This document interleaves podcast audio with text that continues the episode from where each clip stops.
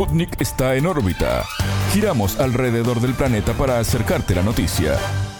Muy buenos días para todos. Les damos la bienvenida a En órbita, en una semana que arranca con mucha información y donde vamos a estar compartiendo temas de la región y del mundo en esta vuelta global que damos de 120 minutos con el trabajo periodístico del equipo de Sputnik.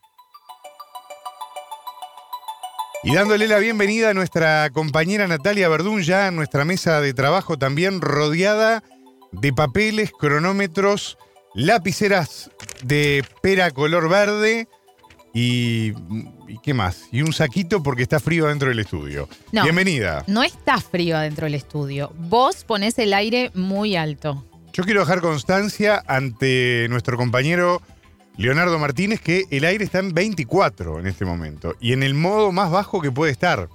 O sea que no hay posibilidad de que una persona a la que no se le haya roto el termostato pueda sentir frío y estar con un saquito en enero adentro de un estudio de radio. Pero bueno, es lo que nos toca y así arrancamos con mucho cariño, igual como siempre, y con todas las ganas de estar haciendo este programa con todos ustedes. ¿Cómo andamos, Natalia? Es lo que me toca, pero yo creo que vamos a tener que empezar a hacer una terapia así de dupla para analizar esta relación. ¿Cómo va a ser es lo que me toca, Martín? Bueno, un poco, sí, un poco hiriente capaz de mi parte, ¿no? Sí. Pero bueno, hago, Bueno. hago lo mejor que puedo. Está bien, está bien. Tenemos En mucha fin. cosa, mucha cosa para compartir hoy. Vamos a lo, te- a lo que realmente interesa. Exactamente, vamos Que a es lo la nuestro información, y, y hay exactamente. muchos temas para compartir. Sí, vamos a hablar más adelante de Haití.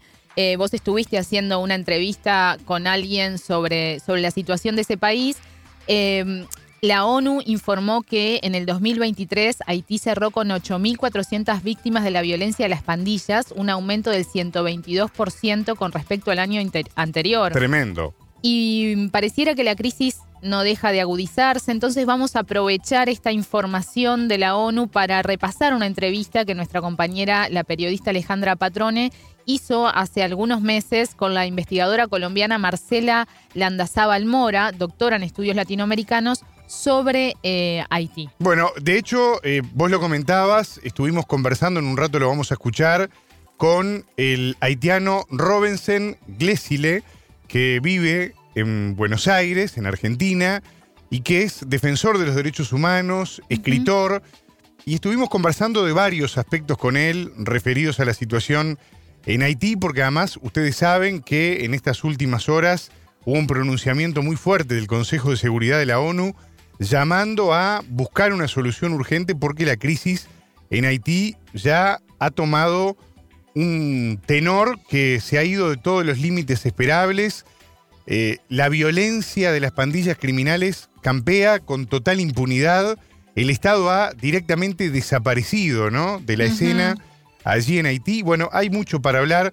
En un rato vamos a estar ampliando ese tema. La semana pasada, ¿te acordás que oh, hace unos días, re- creo que fue la semana pasada, que hablamos también con un cientista político haitiano, Jean Launi Abril, que en esa oportunidad hablamos de el rol que está cumpliendo en, la, en las movilizaciones y en la situación que se está dando allí en Haití este, este ex policía, ex senador y golpista, eh, Guy Philippe, que había sido eh, preso en Estados Unidos Sí. y que fue que volvió a Haití hace algunos meses y que tiene mucha incidencia, por lo menos su discurso, mucha incidencia en el en la ciudadanía haitiana porque él está planteando resolver el tema de la violencia, ¿no? Sí, de una Y- y manera obviamente, claro.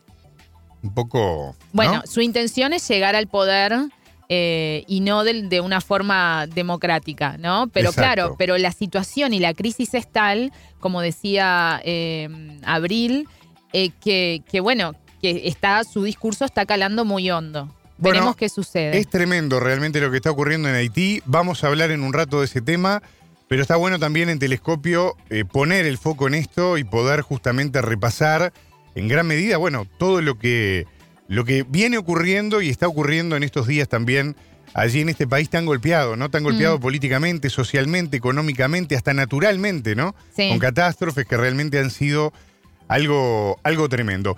Quiero venirme para Argentina, quiero hablar de un anuncio que tuvo lugar al cierre de la semana que pasó, vinculado a el gobierno de China, que autorizó la importación de trigo desde Argentina, al incluir a las empresas argentinas en el denominado Sistema Online de Registro Cuarentenario de Establecimientos Habilitados. Esto es una decisión que la tomó la Administración General de Aduanas de China, que sumó al registro a estas empresas argentinas habilitadas para poder exportar trigo. De esta manera quedó operativo el mercado para la exportación de trigo argentino por primera vez hacia el gigante asiático, un dato que es muy importante para la golpeada economía argentina. Recordemos que en 2023 exportó 3 millones de toneladas por un valor de 1.050 millones de dólares, una cantidad menor a la de otros años por la grave sequía que afectó a Argentina y que también impactó fuertemente en Uruguay, por ejemplo, ¿no? Y que lo padecimos desde ese punto de vista también en, en toda la zona, en toda la región del Río de la Plata. Vieron cómo hay que tener cuidado, ¿no? Con esto de vociferar determinadas cuestiones en la campaña electoral o en el arranque del gobierno, porque en definitiva el gobierno de Javier Milei no le pudo decir que no a una tan importante exportación en cantidad como esta para un mercado como el chino que ¿quién le puede Claro. decir que no a China? Como socio comercial, como cliente y también como proveedor, ¿no? En el mundo de hoy. Claro, claro, claro. Eh, sí, sí, recordamos que Javier Milei había dicho en su campaña, era un, un discurso repetido, que no iba a negociar con comunistas, ¿no? Hablando de China. Sí, metía a China.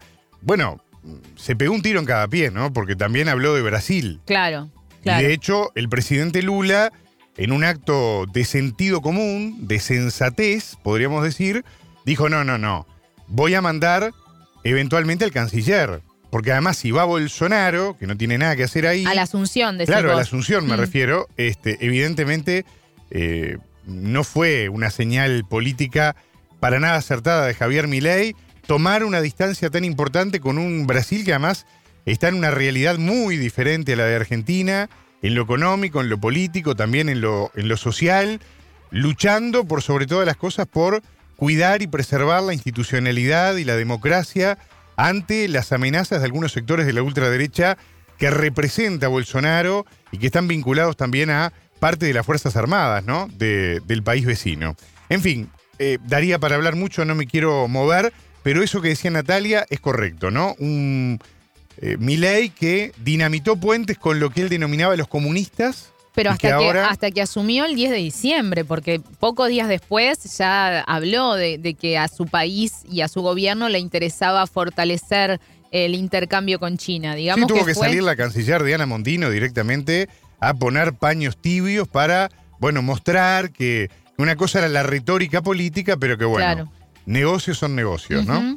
Martín, vos hablabas recién de Bolsonaro. Sí. Y te cuento que el Supremo Tribunal Federal de Brasil va a juzgar hasta el mes de abril en 10 sesiones vir- virtuales a 146 acusados por los actos del 8 de enero de 2023 contra los tres poderes en Brasilia. Fue cuando justamente los seguidores de, de Jair Bolsonaro, del expresidente brasileño, atentaron e ingresaron al, al pal- al pal- Palacio de Planalto. Palacio de Planeta. Exactamente. Eh, Parece en- un trabalenguas, pero no, sí, no lo en es. rechazo al, eh, al presidente Lula que acababa de asumir hacía una semana. Círculos judiciales confirmaron que además de estos imputados, eh, el Supremo reanudará el juicio a partir de febrero a otras 29 acciones penales. Estos, eh, este juicio comenzó en septiembre. La Corte condenó a 30 personas inculpadas de participar en los episodios eh, que nombrábamos recién en el Palacio de Planalto. Palacio de Planalto. Lo dije bien. Bien, la explanada donde están, bueno, todos los poderes, además del Palacio de Planalto, Claro. todos los poderes del Estado, eh, y esas imágenes que no se nos borran más, ¿no? De lo que ocurrió Mm. ese día que no podíamos creer lo que estaba pasando en Brasil. 1.345 demandas fueron abiertas a propósito de ese hecho y hay otras 1.113 acciones penales suspendidas para evaluación de acuerdos de no persecución penal, digamos otras, otro tipo de penas, ¿no? Se penas habrá alternativas. cosas para investigar, ¿no? Responsabilidades últimas. Responsabilidades últimas que están ahí picando y que hay que terminar de, de definirlas, ¿no? Bueno, quiero aprovechar también, Natalia, para hablar de Paraguay. Eh, habló en estas últimas horas y de hecho se ha venido analizando también por parte de los gobiernos de la región estas declaraciones del canciller de Paraguay, Rubén Ramírez, que van en línea con lo que fue la semana que pasó la reunión de cancilleres del Mercosur que tuvo lugar en Asunción. Recordemos que Paraguay está en estos momentos presidiendo de manera pro tempore el bloque regional y bueno, a cada país que le toca presidir el Mercosur le cae, ¿no? Esa, esa mochila bastante pesada, con unos cuantos este, bloques adentro, de tratar de cerrar el acuerdo con la Unión Europea. Bueno, ahí el canciller paraguayo Rubén Ramírez adelantó que Paraguay está preparado para cumplir con los requisitos establecidos por la Unión Europea en materia de producción para concretar un acuerdo con el mercado común del sur. ¿Qué va a decir el canciller, no? Si no dice esto. Digo, es muy previsible en realidad, porque esto, esto entra dentro de la retórica de los que ya tenemos varias canas en el pelo, hemos estado en varias coberturas de cumbres del Mercosur y, ¿no? Siempre queda como esa cosa de, bueno, se cayó el arquero, el arco está libre, los defensas quedaron atrás, Pero no se puede concretar el, el empujala. gol. No hay forma. Mm. Siempre por H o por B pasa algo. Lo que está claro es que esta cumbre de cancilleres del Mercosur y la próxima cumbre presidencial, yo lo adelantaba en el programa anterior, eh, va a centrarse en dejar establecida que la responsabilidad, si esto se vuelve a caer, es de la Unión Europea y no de el Mercosur. Incluido ahora Bolivia también, que también está interesada en impulsar este acuerdo con la Unión Europea. Decía el canciller, Paraguay debe ir preparándose para cumplir con las exigencias del mercado internacional. Estamos trabajando de manera coordinada y conjunta con todas las instituciones relacionadas. Esto lo dijo después de reunirse también con los ministros de Agricultura y Ganadería, de Ambiente, de Industria y de Comercio. El objetivo es garantizar el cumplimiento de las normativas de la Unión Europea en materia de trazabilidad de producción agrícola y ganadera a los efectos, como decía recién, de que no haya posibilidad por parte del bloque de los 27 de decir nada. Básicamente firmarlo. Pero si no pudo Brasil, si Argentina en su momento tampoco, Uruguay menos que menos, da la impresión de que Paraguay, yo no sé si va a poder cerrar en lo que le queda de presidencia pro tempore este acuerdo tan longevo, tan discutido, tan trabado, tan trancado como ha sido este acuerdo con la Unión Europea. Habrá que ver, la expectativa está y el cuerpo diplomático, en este caso de Paraguay, está trabajando en nombre del Mercosur para adelantar en este tema. Estaba pensando, Martín, que justamente en Francia, y lo vamos también a ver más adelante, hay manifestaciones en este momento del sector agrícola y Francia es uno de los países, si no el, el que más pone Sí. trabas a este acuerdo, justamente porque, bueno, por una crisis en la agricultura y, y la, y el reclamo del sector de, de- de no permitir eh, la llegada de productos del exterior, ¿no? Claro, se siente como una competencia directa. Recordemos Claro. que Francia en el concierto europeo es uno de los países que ha mostrado más malestar social, más preocupación. Obviamente que la inflación es un problema para el bolsillo de, de los franceses en general, ni que hablar de los parisinos. Y eh, Francia ha sido de los países que ha puesto más trabas, que se ha mostrado más proteccionista en cuanto a la posibilidad Claro. de avanzar y concretar este acuerdo, ¿no? Mira, estaba leyendo unas eh, declaraciones de Josep Borrell, el jefe de la diplomacia del bloque europeo, que decía hace pocos días que la disposición a firmar el acuerdo es mayor que nunca.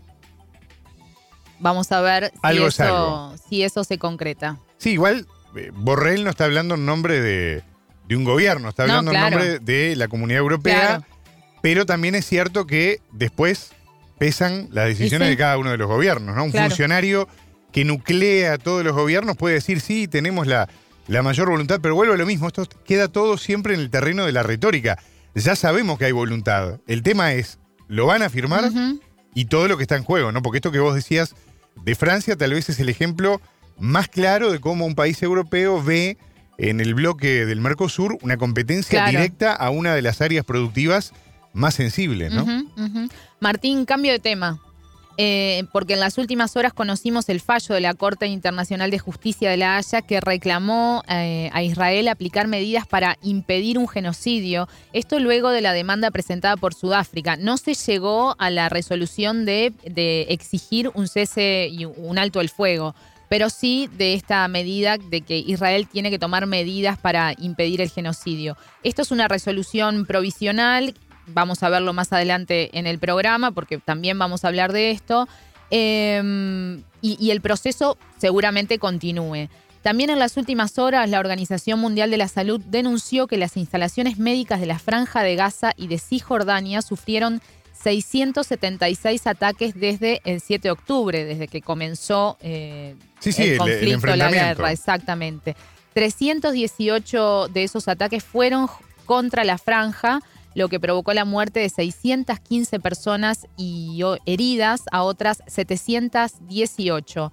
Un total de 27 de los 36 hospitales del enclave palestino sufrieron daños junto con 85 ambulancias, esto lo indicó el portavoz de la Organización Mundial de la Salud, Christian Lindemeyer. Actualmente trabajan 14 instalaciones médicas, 7 en el sur y 7 en el norte, y la tasa media de ocupación de los hospitales es de 340%.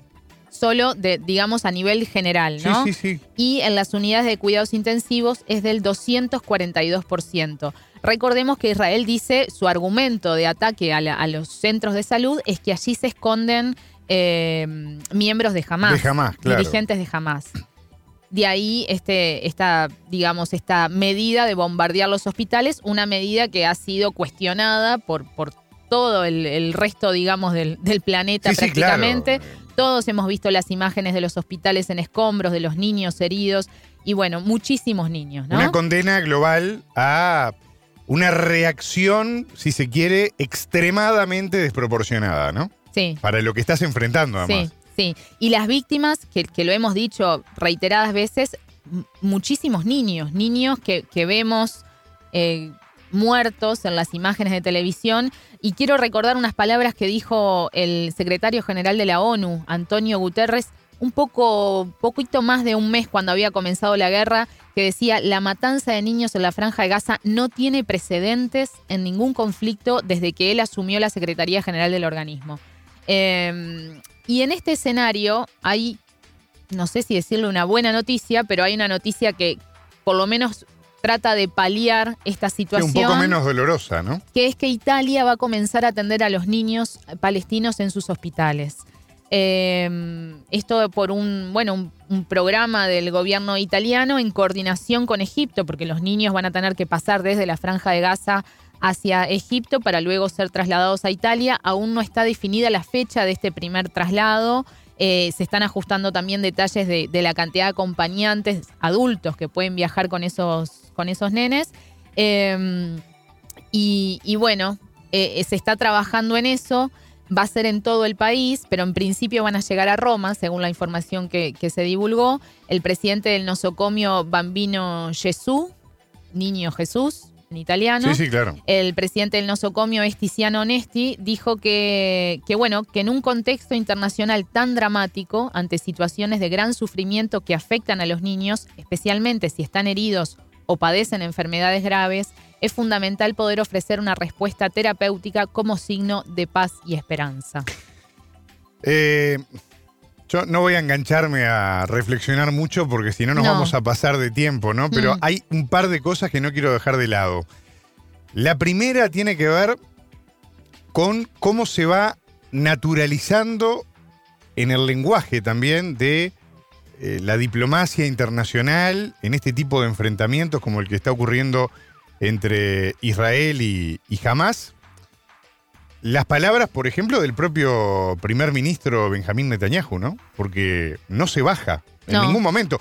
El tipo habla directamente de, exterminar eh, al, rival, ¿no? Al contrario. y, estos datos que vos hablabas, ¿no? Vinculados a la cuestión de la, la muerte, por ejemplo, de niños de manera masiva. Y es algo que está siendo denunciado por, por como te decía, por el resto del planeta. Claro, pero digo, en los hechos no está pasando nada. Que es Save algo de lo que se le cuestiona claro. mucho a la ONU también, ¿no? Sí, sí, ¿Qué claro. peso real tiene la ONU? Más que salga Guterres con dos papelitos en la mano diciendo, ah, esto no puede seguir pasando, pero está pasando. Mm, Y es mm. terrible. Y aparte, desde la retórica y desde los hechos concretos, Israel no se baja, El propio Estados Unidos, aliado histórico de Israel, está Total. también presionando de alguna manera. Totalmente. Y después lo otro que me quedé pensando cuando dabas esta, entre comillas, buena noticia, ¿no? Porque en definitiva Sí. es un manotón de ahogado Mm, que está dando Italia, ¿no? Por lo menos dando una mano, eh, limpiando un poco la imagen también. Mm. Eh, pienso que es la misma Italia que deja morir a cientos de personas en el mar Mediterráneo, ¿no? Que cierra los puertos y le dice a España, "A- agarrá esto vos porque yo acá me lavo las mm, manos, ¿no? mm, mm, mm. Eh, hay, hay- hay muchas lecturas para hacer de esto. No deja de ser algo alentador y algo positivo que eh, Italia esté dando una mano, porque en definitiva estamos hablando de vidas humanas, de inocentes y de niños particularmente, ¿no?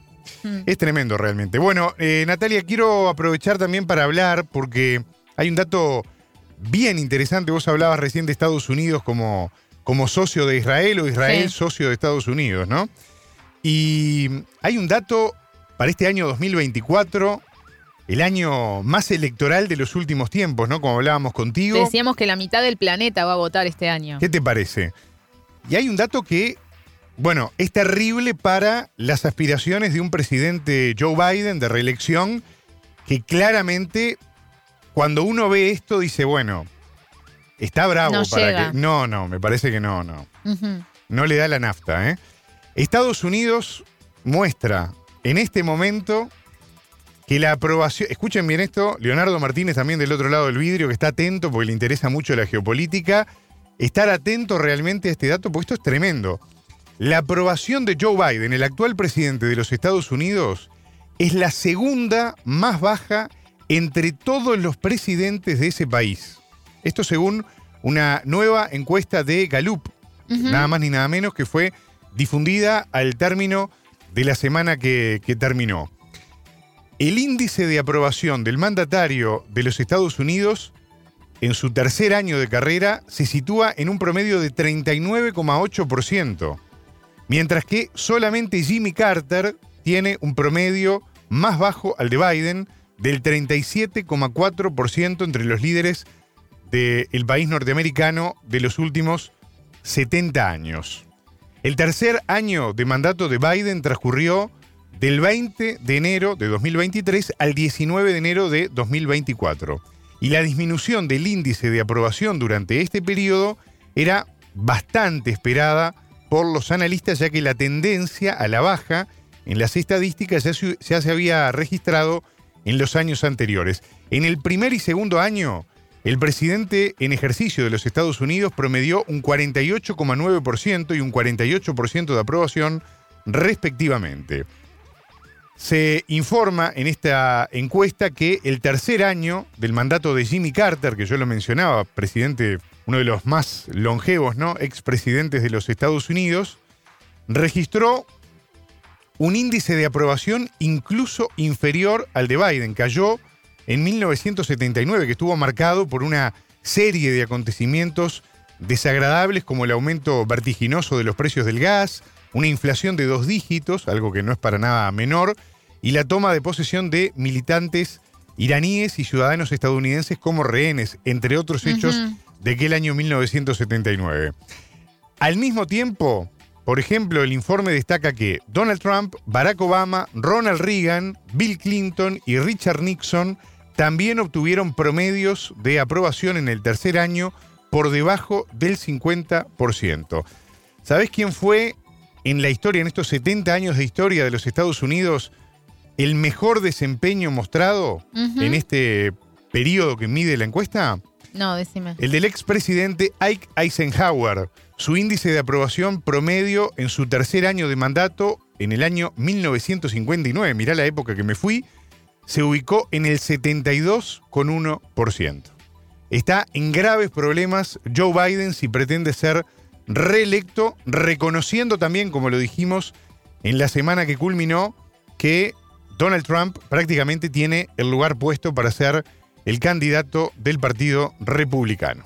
Estaba pensando, Martín, eh, porque Donald Trump fue un presidente que, que, no fue reelecto, por eso está Joe Biden, y que esa es una, digamos, una um, tradición en los gobiernos de Estados Unidos, ¿verdad? Que el presidente cumpla un mandato, pero que, que, sea reelecto para un segundo. No pasó con Donald Trump y, y todo parece indicar, falta todavía un tiempo, ¿no? Claro. Pero parecería indicar que no va a ser tampoco, no va a suceder tampoco con Biden. Exactamente, Biden va a romper, igual que Trump, la, esa tradición política y todo parece indicar que Trump viene bastante encaminado para una reelección interrumpida, digamos. Exactamente. Esa sería un poco la, la síntesis. Pero está en graves problemas realmente el presidente de los Estados Unidos si quiere ser reelecto con estos datos que estaba dando esta encuesta, esta nueva encuesta de Gallup que lo deja bastante mal parado. Martín, vamos ahora a un país fronterizo con Estados Unidos y sí que tienen problemas en esa frontera, ¿no? Estados Unidos y México. Sí. Pero no me voy a focalizar en ese tema, sino en algo que sucedió el 25 de octubre, que lo compartimos aquí en órbita en ese momento y, y algún tiempo después también, que fue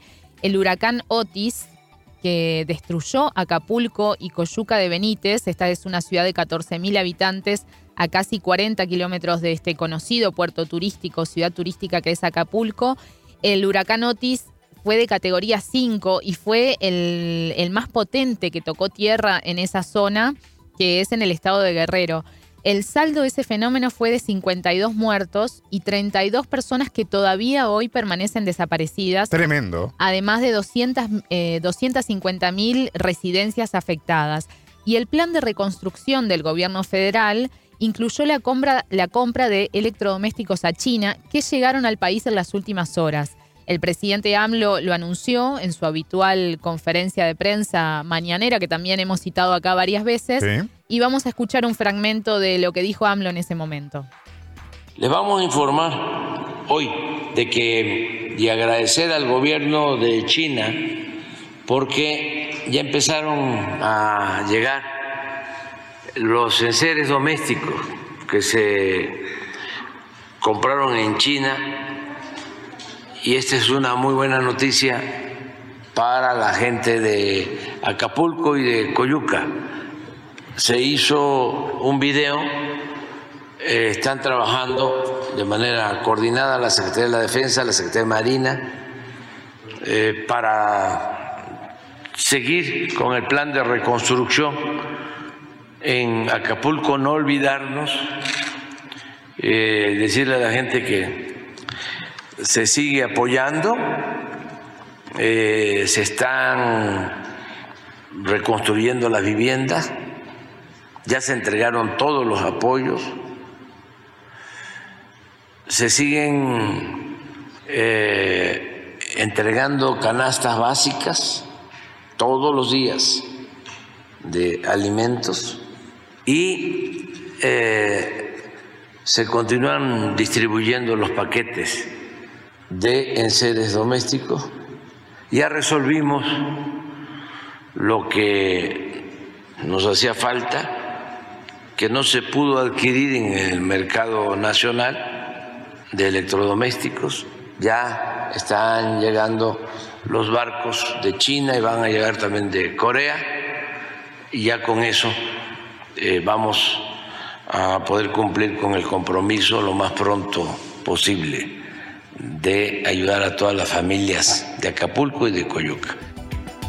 Ahí nombraba el presidente AMLO a Coyuca de Benítez, que es una ciudad, como decíamos, que está a 40 kilómetros de Acapulco. Estos dos lugares fueron los únicos que fueron afectados por el huracán. Eh, y nosotros pocos días después de ese huracán Otis, el más fuerte que afectó la zona, conversamos con un habitante de Coyuca de Benítez, Jaime Gama Manrique, que además él es creador de contenidos de la plataforma digital Mi Coyuca. Y quiero repasar con ustedes, contigo Martín y con los oyentes, Sí. un fragmento de esa conversación que tuvimos con él, donde cuenta lo inédito de la fuerza del huracán Otis. Nosotros estamos acostumbrados a, a ciclones y a huracanes, pero nunca, nunca a un monstruo como, como lo fue Otis. Eh, yo platicaba con mi papá en, en, esto de la recuperación y le decía, oye papá, mi papá tiene 80 años.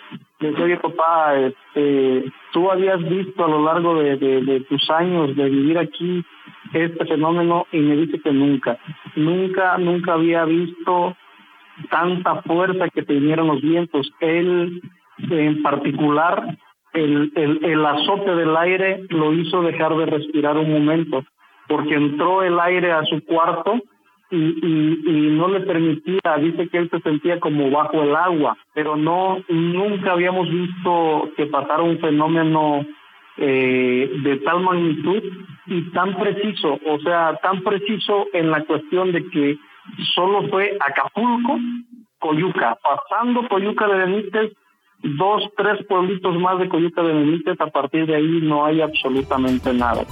Terrible, Natalia, la verdad, los desastres naturales y esta lotería a la inversa, ¿no? Que te sacás de vivir en un lugar donde justo pasa por ahí Claro. y te lleva puesto y no deja nada Mm. y hay que empezar de vuelta, ¿no? Y qué importante también lo decíamos en su momento, el hecho de que el Estado esté presente, ¿no? Y que se haya realizado este tipo de articulación con China para poder justamente lograr que esta gente pueda tener por lo menos un punto de partida más o menos parejo para que cada uno pueda retomar la vida en la medida que pueda, ¿no? Sí, sí, sí, sí. Eh, yo quedé muy sorprendida con que todavía haya personas desaparecidas, ¿no? Eso habla, me parece que no hay más claridad que esa para darse cuenta de la dimensión de, de este fenómeno. Que además, eh, fenómeno que, como yo decía recién, pega de manera totalmente aleatoria. Sí, Y además te muestra las diferencias, ¿no? Porque no es lo mismo Coyuca que eh, Acapulco. Acapulco.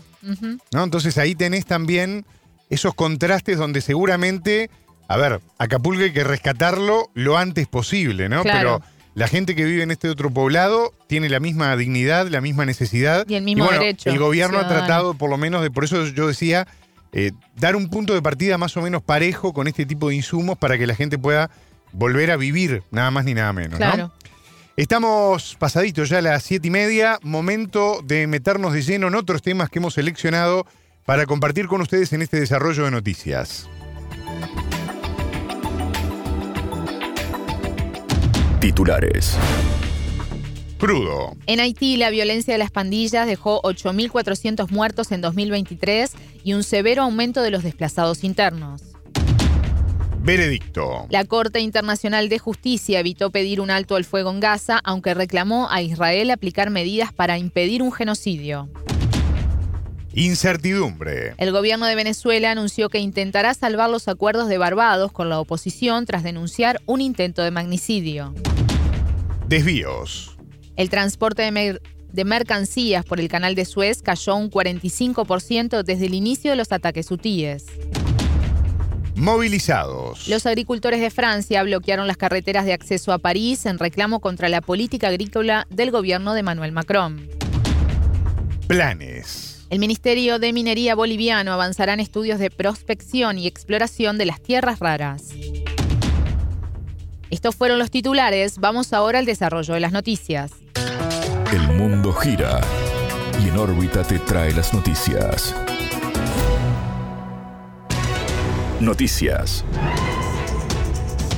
Vandalismo. Haití atraviesa una crisis crónica producto de un Estado que en los hechos ya no existe. Así lo explicó en entrevista con En órbita el haitiano Robinson Glesile, defensor de los derechos humanos y escritor radicado en Argentina. Según el entrevistado, el pronunciamiento del Consejo de Seguridad de ONU ratifica el unilateralismo con el que se maneja la comunidad internacional. En tal sentido, comparó al país caribeño con la situación, dijo, de un niño que solo absorbe lo que le da o le dice la comunidad internacional. La enviada especial de Naciones Unidas, María Isabel Salvador, informó de un incremento sin precedentes de la violencia de las pandillas que azota al país. Y detalló que el número de víctimas mortales, heridos y secuestrados se duplicó con creces durante el 2023.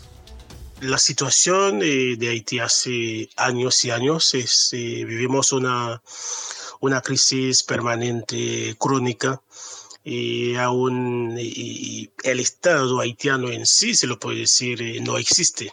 Creo que después del pronunciamiento del Consejo de Seguridad de la ONU sobre la situación de Haití, para mí no es nada nuevo.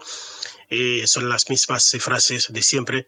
Eh, hay una gran diferencia entre lo que se dice eh, en los medios, eh, en los documentos escritos y lo que se hace en el país realmente.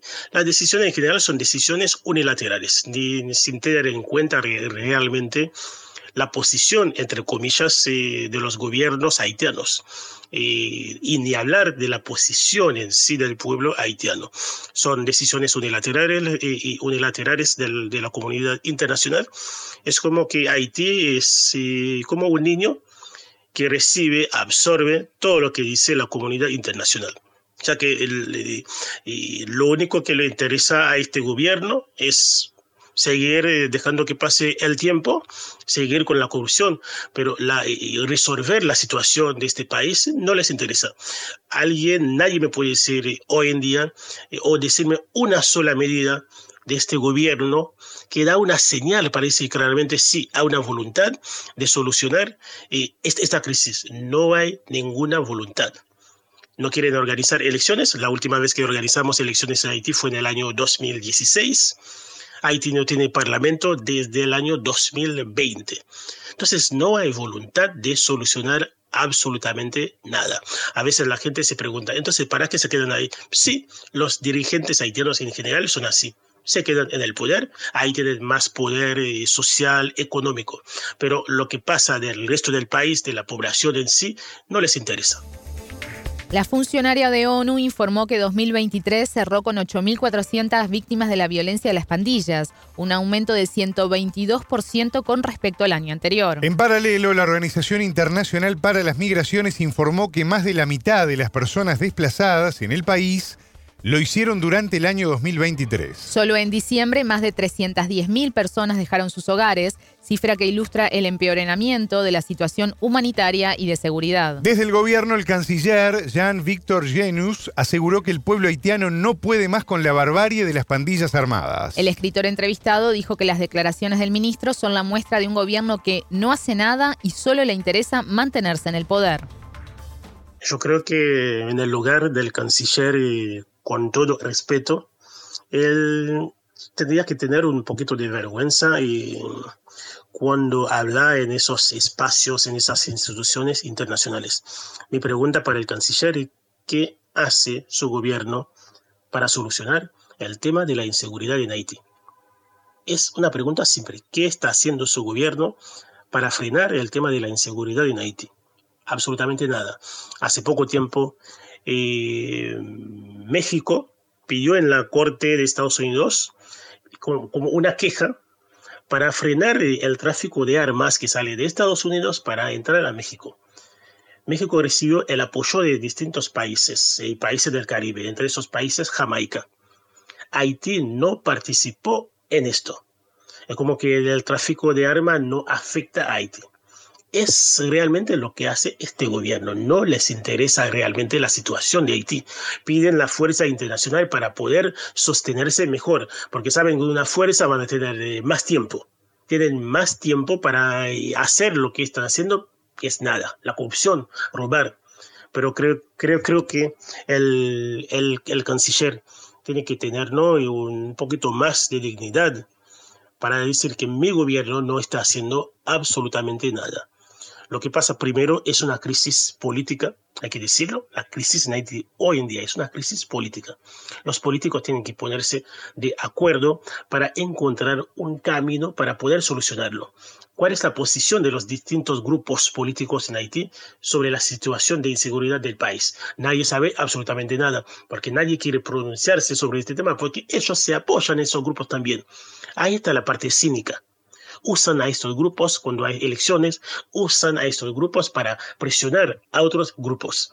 El gran perdedor en todo eso es el pueblo haitiano, que no puede caminar, que está en la pobreza, eh, matan a los ciudadanos todos los días, secuestran a los ciudadanos todos, todos los días.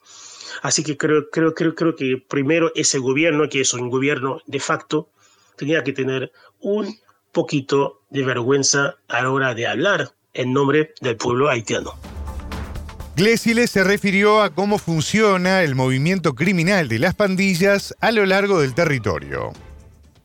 No solamente están en la capital, sí, en la capital, el Puerto Príncipe, ahí están eh, las pandillas eh, más fuertes, con más poder, más dinero, más armas, pero hay otras partes del país también, un poquito del norte del país eh, y del sur, hay grupos eh, de pandilleras que están operando. Primero, hay que decir, son, son eh, pandillas que están en zonas eh, muy pobres, eso hay que reconocerlo, hay que decirlo. Otro punto es que esas pandillas tienen una, un, vínculo con grupos económicos del país, con grupos políticos. Ahí vemos, por ejemplo, muchos informes de distintos países acusando a dirigentes haitianos que tienen relación con esas pandillas.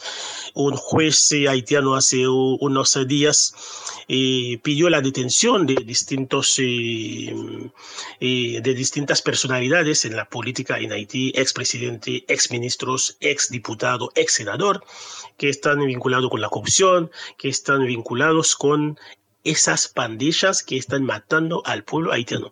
Esas pandillas eh, viven de, de, secuestros de personas, eh, cualquiera que sea tu situación económica, eh, de robo de mercadería, de camión, de comidas. y hay tráfico de drogas también, no sé en, qué cantidad, pero sí está y tienen un acceso a los puertos. ¿Y cómo hace para que esas armas puedan entrar en Haití.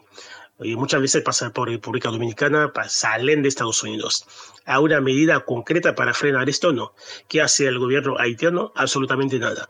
El ex primer ministro haitiano, eh, Joseph Jout, eh, en una entrevista, en una, en una, en una en, una televisión de la capital, le preguntaron por qué dejaron de, sacaron eh, esos separadores en la entrada de, uno de los barrios más picantes de la capital, porque al poner esas, eh, esos separadores, se notó que se, se bajó totalmente la cantidad de secuestros en este barrio.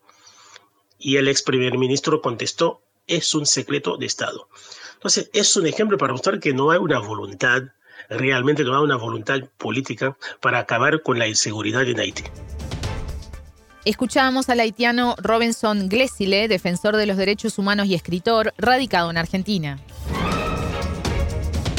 Veredicto. La Corte Internacional de Justicia de La Haya evitó pedir un alto el fuego en Gaza, aunque reclamó a Israel aplicar medidas para impedir un genocidio. El tribunal es consciente de la magnitud de la tragedia en la región y está preocupado por la pérdida de vidas y el sufrimiento humano indicó la Corte. Con 15 votos positivos y 2 negativos, la decisión de este viernes 26 ante la causa penal contra Israel presentada por Sudáfrica es provisional. El país judío, por su parte, rechaza la acusación de genocidio y había solicitado al tribunal desestimar los cargos. Sudáfrica reclamó a los jueces imponer con urgencia extrema medidas provisionales para proteger a la población gazatí. Por ejemplo, el cese inmediato de las operaciones militares en y contra del enclave y permitir el acceso de ayuda humanitaria que se necesita desesperadamente. Tras conocer el fallo, el primer ministro israelí, Benjamin Netanyahu, sostuvo que la acusación de genocidio no solo es falsa, sino indignante. En tanto, celebró que el tribunal no ordenará el cese inmediato de la acción militar de su país en Gaza. Como todo país, tenemos el derecho básico a la autodefensa. La Corte rechazó con razón la escandalosa exigencia de privarnos de este derecho, afirmó. Jamás por su parte celebró el veredicto y pidió que Israel sea obligado a cumplirlo. Si Sudáfrica continúa el proceso, Israel puede presentar excepciones preliminares a la jurisdicción de la Corte. La sentencia puede variar, puede tardar varios años. Giro. Las relaciones entre el gobierno de Venezuela y la oposición están en un punto crítico. Así lo afirmó en entrevista con En órbita Hernán Zamora, vicerrector de la Universidad Latinoamericana y del Caribe. Para el analista, la crisis responde a que los grupos más radicales de la oposición rompieron con el espíritu de los acuerdos firmados en Barbados. Por su parte, el presidente Nicolás Maduro considera que los acuerdos sobre las elecciones de este año están heridos de muerte. Los declaro en terapia intensiva, los apuñalaron, los patearon. Ojalá podamos salvar los acuerdos de Barbados y empujar a través del diálogo, agregó. Las declaraciones del mandatario llegaron después de que el oficialismo denunciara presuntos planes para concretar un magnicidio en su contra. En este momento las relaciones entre la oposición y el gobierno venezolano entran en un punto crítico pero entra en un punto crítico sobre todo porque el espíritu de los acuerdos de Barbados está montado en el hecho del juego democrático pacífico, de jugar con las reglas de la democracia en términos de paz. y son estos grupos mm, más violentos de la oposición venezolana quienes han salido eh, señalados en los sucesos de estos supuestos eh, intentos de planes de intento de magnicidio contra el presidente Nicolás Maduro. Esto obviamente eh, golpea de manera profunda el espíritu de los acuerdos de Barbados que están montados sobre la paz, sobre acuerdos de paz. Y el gobierno está estudiando, bueno, cuáles deben ser las respuestas. Sin embargo, eh, lo que se percibe, lo que entendemos, es que por parte del gobierno todavía hay una, digamos, una posición de rescatar lo que se pueda rescatar de los acuerdos. Pero ciertamente eh, los grupos más violentos de la oposición venezolana, que no han cambiado su posición en los últimos eh, años, siguen apostando por la salida violenta, Maduro vete ya, eh, a cualquier costo. Y ellos mismos, en un espacio de redistribuir sus cuotas de poder, tratan de visibilizarse por encima de quienes están apostando al juego democrático. Eso incluye a las organizaciones más eh, eh, virulentas, como son Voluntad Popular, Primero Justicia y otro, otro tipo de organizaciones de ese corte para quienes el juego democrático es según sus reglas. En Barbados se pactó la convocatoria a elecciones presidenciales en el segundo semestre del año con la participación de la oposición. A esto le siguió una leve moderación de las sanciones impuestas por el gobierno de Joe Biden contra el país caribeño. Consultado al respecto, el experto afirmó que es de esperar un aumento de las tensiones con Estados Unidos, país que también enfrenta un proceso electoral este año. A partir de la, digamos, crisis generada con la denuncia de los supuestos planes de magnicidio contra el presidente Nicolás Maduro, obviamente las relaciones con los Estados Unidos volverán nuevamente a ponerse tensas a partir del señalamiento del gobierno de cómo los acuerdos de Barbados han sido eh, vulnerados. De hecho, el presidente de la Asamblea Nacional, Jorge Rodríguez, convoca a Noruega como mediador para que revise y valide y tome partido con respecto a las denuncias que se están haciendo.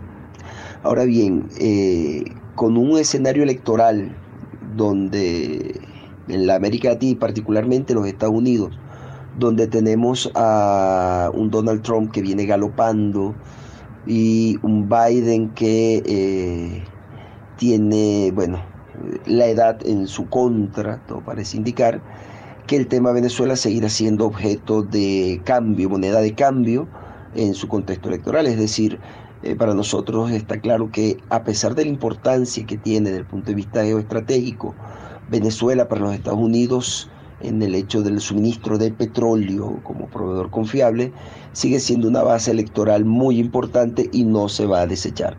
Creemos que esto fue esta, digamos, distensión en las sanciones es una calma chicha que se verá, digamos, arreciada a medida que, que avance la campaña electoral en los Estados Unidos. Eh, no creo que, em, que, haya sorpresa para nosotros. Sin embargo, Estados Unidos abrirá, como siempre, en su retórica de doble discurso, algunos canales para proveerse de suministros desde Venezuela porque eh, la situación mundial eh, los obliga a, mm, a, pertrecharse desde el punto de vista energético de recursos dada la merma que han tenido en sus reservas. Por lo tanto, seguirá habiendo un espacio de intercambio, pero arreciará su discurso contra Venezuela y seguramente algunas sanciones porque bueno, ellos están en elecciones y se van a montar sobre el carro de que Venezuela está desconociendo los acuerdos de Barbados, cosa que no es cierto. En este marco, Zamora reflexionó sobre quiénes están detrás de este intento de magnicidio contra Nicolás Maduro. Ciertamente después que se develaron estos planes eh, o supuestos planes de magnicidio contra el presidente Nicolás Maduro, se han realizado una serie de detenciones, eh, de civiles, algunos mm, periodistas a quienes se les señalaba de formar parte de las redes, en el caso de la validación mediática de este evento. por otro lado, hay ex, ex miembros de la Fuerza Armada Bolivariana y al parecer hay también detenidos miembros activos de la Fuerza Armada Nacional Bolivariana.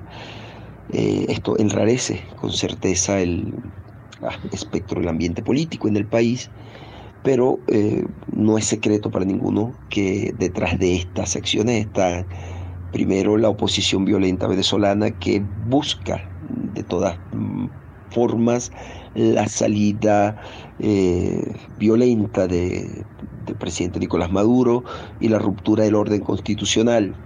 Por otro lado están los servicios especiales colombianos, quienes han servido siempre de base de apoyo de estos grupos violentos y la gran, digamos, plataforma aupadora de todas estas acciones sigue siendo la Central de Inteligencia Americana, la CIA, que para nadie es secreto que en la América Latina, en América Latina tienen una gran historia de desmontaje de procesos políticos que son adversos o que cuestionan las relaciones con Washington. Eh, ciertamente mm, el hecho de que se haya logrado infiltrar o se haya logrado captar oficiales activos en el ejército, esto nos dice a nosotros que eh, ha habido una importante cantidad de recursos y un importante trabajo de inteligencia de los cuales la CIA tiene una gran experiencia y una gran habilidad en la realización de esto. Por lo tanto, no tenemos duda de que detrás de esto están los servicios especiales de los Estados Unidos, Colombia, seguramente los servicios especiales del Reino Unido que actúan como parte de este bloque y que eh, han sido ya denunciados en otros momentos por el gobierno venezolano por su participación contra eh, eh, el orden democrático existente en el país. Era la palabra de Hernán Zamora, vicerrector de la Universidad Latinoamericana y del Caribe. Desvíos. El transporte de mercancías por el canal de Suez cayó un 45% desde el inicio de los ataques hutíes. De acuerdo con la ONU, hay un descenso del 39% respecto a los barcos que transitaron por el canal a principios de diciembre. El movimiento Ansarolá, que controla parte de Yemen, proclamó el 19 de noviembre que atacaría cualquier barco relacionado con Israel. El motivo responde a la operación militar de Tel Aviv en la franja de Gaza en su guerra contra el movimiento palestino Hamas. Los hutíes instaron a los países a retirar sus tripulaciones de esas embarcaciones y a no acercarse a ellas. Los ataques obligaron a grandes compañías navieras a desviar sus barcos a rutas alternativas lo que encarece inevitablemente el transporte. Naciones Unidas informó que esta crisis puede generar mayores riesgos de inflación, incertidumbre sobre la seguridad alimentaria, entre otros problemas. Desde mediados de enero, Estados Unidos, coordinado con el Reino Unido y países aliados, atacó objetivos hutíes en Yemen. El movimiento Ansarolá afirmó que eso no lo disuadirá de atacar barcos vinculados a Israel mientras duran las hostilidades en Gaza. Movilizados. Los agricultores de Francia bloquearon las carreteras de acceso a París en reclamo contra la política agrícola del gobierno de Emmanuel Macron. La medida fue liderada por la Federación Departamental de Sindicatos de Productores Agrícolas y el Sindicato Jóvenes Agricultores. Los agricultores denuncian que la política del gobierno los hace poco competitivos. Entre los reclamos critican la importación de productos agrícolas, las restricciones al uso del agua para el riego, y el aumento del costo del combustible diésel. Así como las medidas restrictivas para proteger el medio ambiente y el aumento de la carga financiera sobre la producción. Los trabajadores también piden ayudas económicas del Estado a sectores en crisis como la avicultura golpeada por la gripe aviar. Desde el 18 de enero, los manifestantes bloquean carreteras clave con tractores, pajares, o incluso con montículos de estiércol. La Federación Nacional de Sindicatos Agrícolas de Francia prevé una extensión de las medidas que abarcan a 85 de los 96 departamentos del país. Las carreteras también están bloqueadas en los alrededores de ciudades importantes como Toulouse, Estrasburgo, Lyon y Burdeos. Planes. El Ministerio de Minería boliviano anunció que este año avanzarán estudios de prospección y exploración de las llamadas tierras raras. Los trabajos para evaluar las potencialidades de explotación se focalizarán en los departamentos de Cochabamba, Potosí y Santa Cruz. Se denomina tierras raras a 17 elementos químicos que si bien están presentes en todo el planeta, su baja proporción hace que la explotación sea cara, contaminante y especializada. Así lo indicó a Sputnik Héctor Córdoba, investigador de la Fundación Jubileo y ex ministro de Minería durante el gobierno de Evo Morales. Las propiedades particulares de estos elementos les hacen fundamentales para la producción de baterías de los autos eléctricos y teléfonos celulares. Uno de los más importantes es el neodimio, el cual permite desarrollar motores eléctricos más livianos, apuntó Córdoba. China es el mayor proveedor mundial de tierras raras, produce más de 20.000 toneladas anuales, un 40% de la producción mundial. Ricardo Cardona, doctorado en Ingeniería Energética e Industrial, indicó a Sputnik más detalles sobre el rol de la potencia asiática en esta área. Es un, un mundo muy exclusivo en este momento más que todo de, la China, ¿no? que está produciendo más de 20 mil toneladas de tierras raras, el 40% de la producción mundial, y evidentemente eh, tienen casi un, monopolio, vamos a decir, que están utilizando muy bien en su, en su avance tecnológico para, para copar el, el, el mercado mundial eh, básicamente de eh, aquellos componentes esenciales que de tierras raras. La mayoría son lo que se llama lantánidos, 17, y también hay itrio y escandio. Pero bueno, estos, uh, estas tierras raras, metales raros, este, se utilizan en los paneles solares, en los carros eléctricos y en los carros híbridos, ¿no? Aparte de muchas otras uh, usos que eh, tienen que ver con las turbinas eólicas y todo el sistema de, de incluso de, armamento, ¿no? Entonces eh, es un, sector sensible donde la China tiene el comando y además del comando están eh, copando el mercado europeo porque actualmente los carros eléctricos, los carros híbridos, los paneles solares chinos no tienen competencia en Europa, porque Europa no tiene las tierras raras, no tiene los metales raros, y si se los compra, se los compra la China. En el país sudamericano, las investigaciones están a cargo de la Corporación Minera de Bolivia y el Servicio Geológico Minero. Hay metales raros que no están en las tierras raras. O sea, están eh, dentro de los minerales tradicionales, ¿no? O sea, son subproductos del estaño, del zinc, de la plata, y que Bolivia al, exportar como mineral nos está regalando, porque no hace contabilidad Bolivia para que le paguen. El eh, itrio, indio, galio, un montón de metales raros que se están regalando, que van incluso en la, en la fundición de, estaño, en AF, cuando se obtiene la, el, estaño refinado, los cátodos, pues queda un subproducto que hay ahí tierras raras, ¿no? metales raros. Y entonces habría que ver también de eso, refinar. Aparte de eso están propiamente los yacimientos de tierras raras, que también eh, tienen todos los, los metales raros. Para Cardona, en el caso de las tierras raras, Bolivia debería repetir el modelo que desarrolla para la industrialización del litio. En el caso de Bolivia, eh, las tierras raras, en nuestro criterio, este, tienen que venir eh, acompañadas de empresas mixtas, porque es mucha tecnología y además la extracción es, emplea ácidos eh, nocivos, hay mucho problema ambiental y eso la China ya, por ejemplo, ya conoce, tiene empresas muy, muy, muy, muy de vanguardia. La Bolivia no puede empezar de cero. Para explotar estas tierras raras tiene que asociarse, así como con el litio, con países BRICS y eh, empezar a, diseñar plantas que extraigan estos eh, metales raros, tierras raras, de beneficio mutuo, tanto para el país eh, que invierte en la tecnología como para Bolivia que tiene los minerales, ¿no? y además hacer integrar a la empresa privada y a la empresa y a las universidades. Tiene que ser un modelo eh, también que tenga en cuenta las empresas del Estado. Escuchábamos a Ricardo Cardona, doctorado en Ingeniería Energética e Industrial de Bolivia. ¿Qué pasa en tu ciudad, en tu país, en el mundo que te rodea? Radio Sputnik te informa todo el día.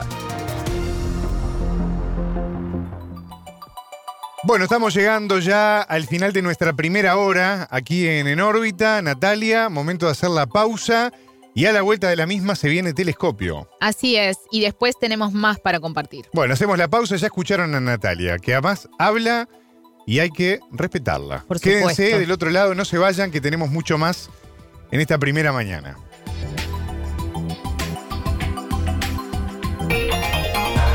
En órbita.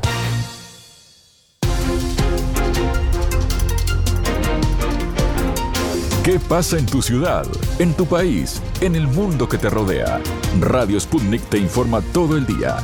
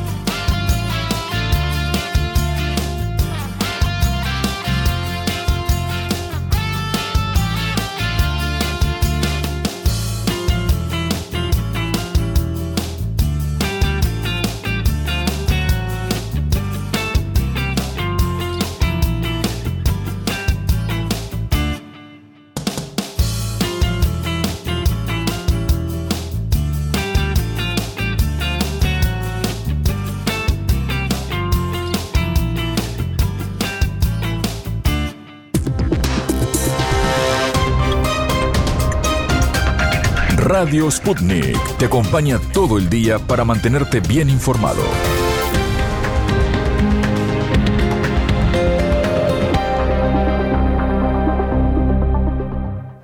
Telescopio.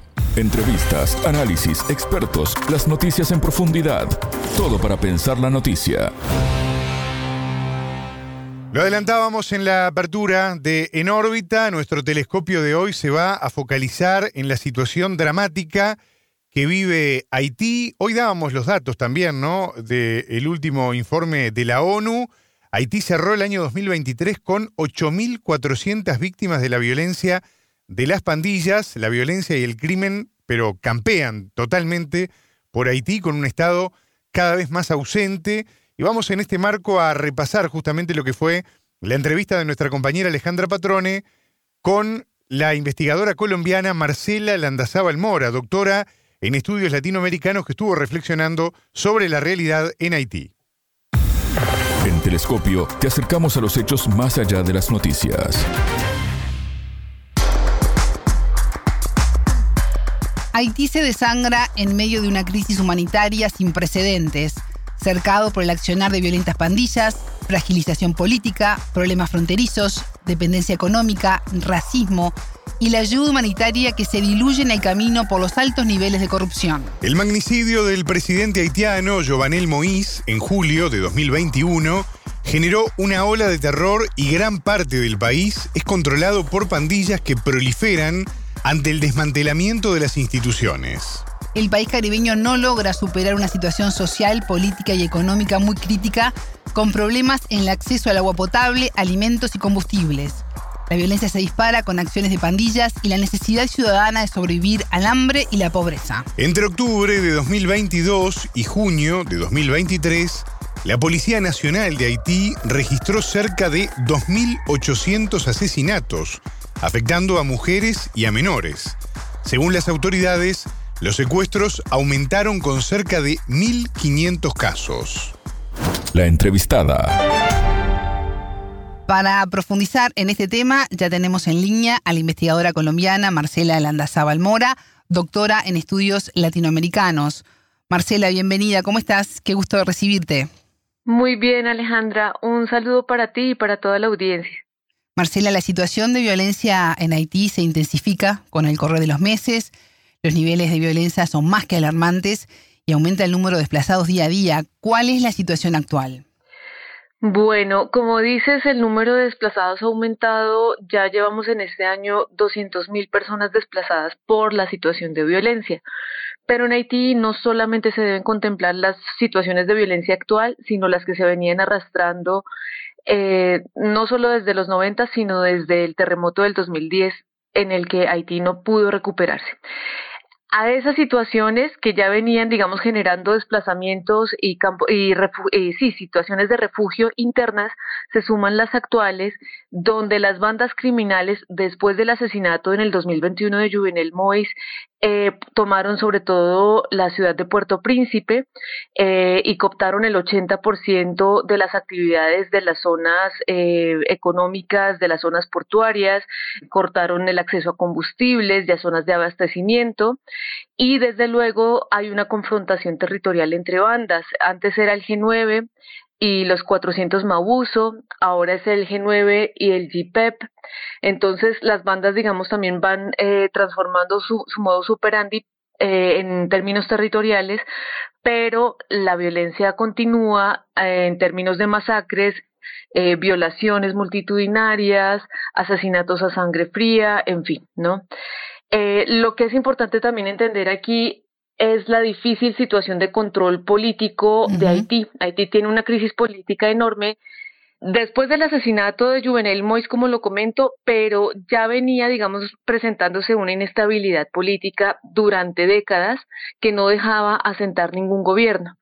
Entonces, por una parte está la crisis política, por otra, Haití no tiene un ejército propio, entonces es muy difícil que solo la policía dé abasto con más de 33 mil personas que están integrando las bandas criminales. Marcela, ¿y cómo es el accionar de estas pantillas? ¿Cómo crecieron tanto en el país? ¿Qué alcance están teniendo en estos momentos?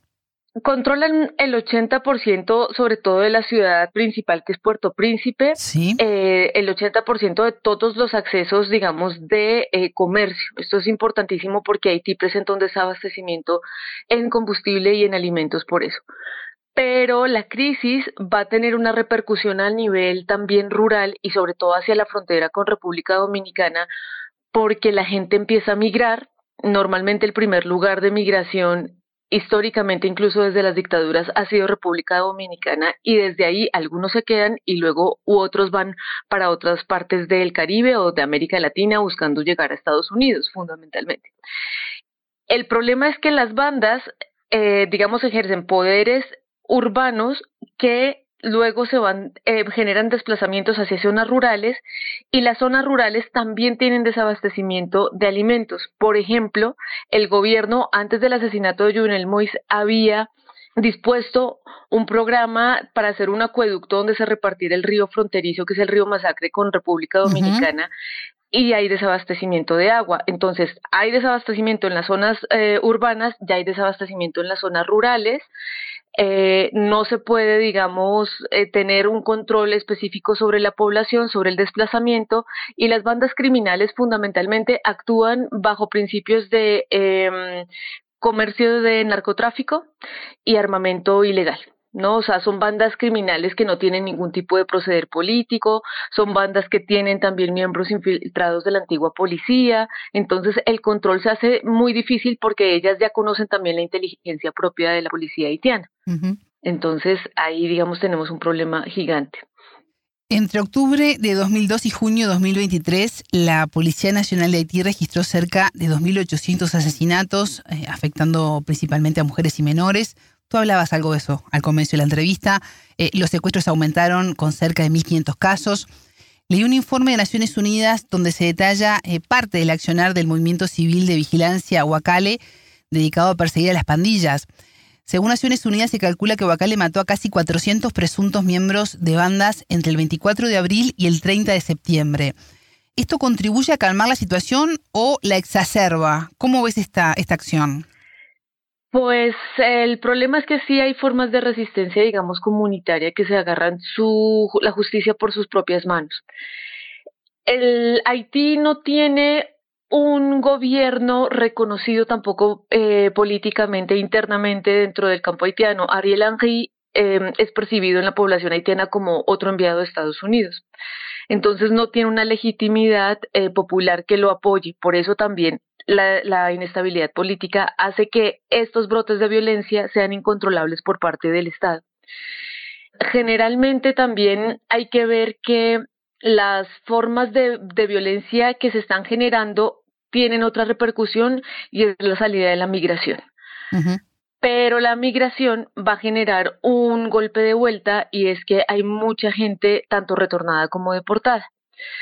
Y entonces ah, se crea un círculo vicioso porque la comunidad internacional no tiene, digamos, o no quiere asumir de cierta manera la capacidad para, para acoger población haitiana, sobre todo los países de la región, sobre todo de República Dominicana, y los devuelven. Y esta gente generalmente es muy posible que vuelva y caiga presa de las mismas bandas o de los mismos atentados y se vuelvan a generar estos brotes, digamos, de, de contención social al interior de la población haitiana. Por ejemplo, también hubo un caso de gente que pertenecía a las iglesias eh, cristianas evangélicas, también tienen una presencia importante, y las protestantes en Haití. Y a veces las mismas comunidades de las iglesias se organizan para que ya las bandas criminales no estén asediando sus territorios. Pero aquí viene, digamos, en respuesta, las bandas criminales hacen o cometen otros atentados enormes y la, la violencia se va a recrudecer fundamentalmente no hay posibilidad que la población se autocontrole ni, ni tenga la capacidad de controlar las bandas. Debería ser el gobierno, pero el gobierno no tiene legitimidad política. Entonces, eh, ahí, digamos, es este juego, ese círculo vicioso que tiene una crisis que se representa fundamentalmente ya sea en expulsión y en migración forzada. Más de 150.000 haitianos fueron retornados forzosamente desde países vecinos en lo que va de este año 2023 muchos de ellos sin identificación adecuada, lo cual complica su proceso de reintegración. ¿Cómo está impactando esto a la estructura social del país? Em, es fuerte porque, de hecho, el, panorama migratorio haitiano viene creciendo en la región desde el 2016, porque hay, digamos, una, una debilidad económica muy fuerte en la isla y las migraciones masivas se fueron extendiendo hacia América del Sur y luego en América del Sur ya no pudieron seguir recibiendo población haitiana y ahora vienen hacia América del Norte buscando salida a Estados Unidos. Luego tenemos los estatutos de deportación o de retorno. Pero aquí hay un juego humanitario que es importante entender. Una cosa es ser deportado, que tiene una cierta implicación eh, penal o, eh, y jurídica a nivel internacional, y la otra es ser retornada. Entonces la comunidad internacional un poco juega con la idea de retorno como si fuera un regreso más humano de esta población que está ya precarizada. Y lo que hacen es volverla a exponer a la situación de violencia en la que está, porque no hay estatutos, digamos, de refugiado, porque todavía no se reconoce internacionalmente en marcos legales que la gente de Haití necesita asilos políticos, por ejemplo, ¿no? Entonces, o los estatutos que sacan son de, una temporalidad muy corta, como los últimos en Estados Unidos, son apenas de un año o dos años, pero la gente no se recompone en uno o dos años. Entonces, estos juegos em, de, de las autoridades migratorias de distintos países están poniendo más en riesgo a la población haitiana. la población haitiana que es retornada generalmente vuelve y busca la salida hay jóvenes que han hecho salidas tres, cuatro, siete veces buscando por fin cruzar, por ejemplo, la frontera a Estados Unidos. Y hay muchos que han hecho dos o tres veces el recorrido de la selva del Darién en, entre Colombia y Panamá, viajan hacia, hacia Brasil o viajan hacia la Guayana Francesa o hacia Venezuela y suben por esa, por, por eh, la selva del Darién cruzan Panamá, cruzan toda América del Centro, cruzan eh, México y buscan llegar a Estados Unidos y a veces ahí o en la frontera de Tapachula en México los, los regresan. Pero ese periplo es muy, muy peligroso y muy costoso porque hay un montón también de actores sociales que se están aprovechando de estas migraciones precarizadas que salen altísimas.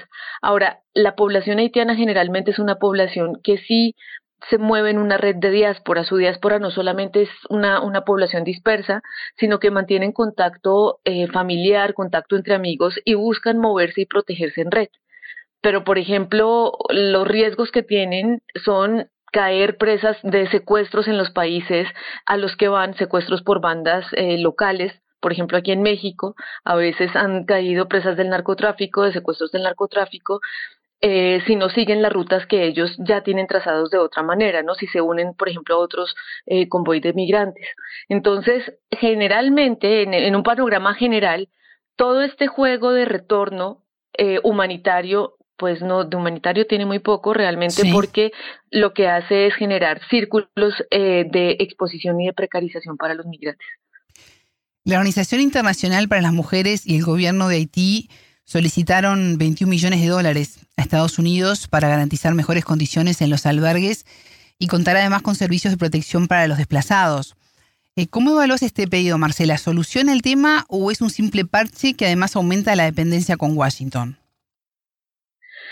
Así es, es lo segundo, creo, lo que comentas, porque em, de hecho fueron, digamos, estos 21 millones están en el marco de una petición mucho más grande, que son eh, el envío de 65 millones en total para también abastecer la ayuda eh, militar a la policía, la ayuda de armamento a la policía y de refuerzo de entrenamiento a la policía haitiana, y luego otros 100 millones eh, que van a estar distribuidos también para acciones humanitarias y, eh, y robustecer capacidad de seguridad.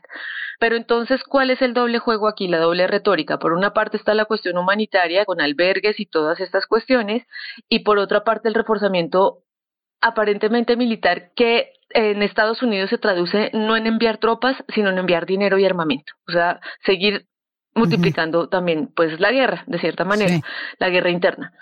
Ahora, el problema con Haití, Haití es el país más asistido de la región, quizá del mundo, y lo que se destina para Haití generalmente en, se va quedando en todos los intermediarios de la cadena y al gobierno haitiano generalmente le llega un 1, de un 1 a un 3%, o sea, le llega muy poco. Y eso lo tiene que distribuir en las ayudas humanitarias solamente.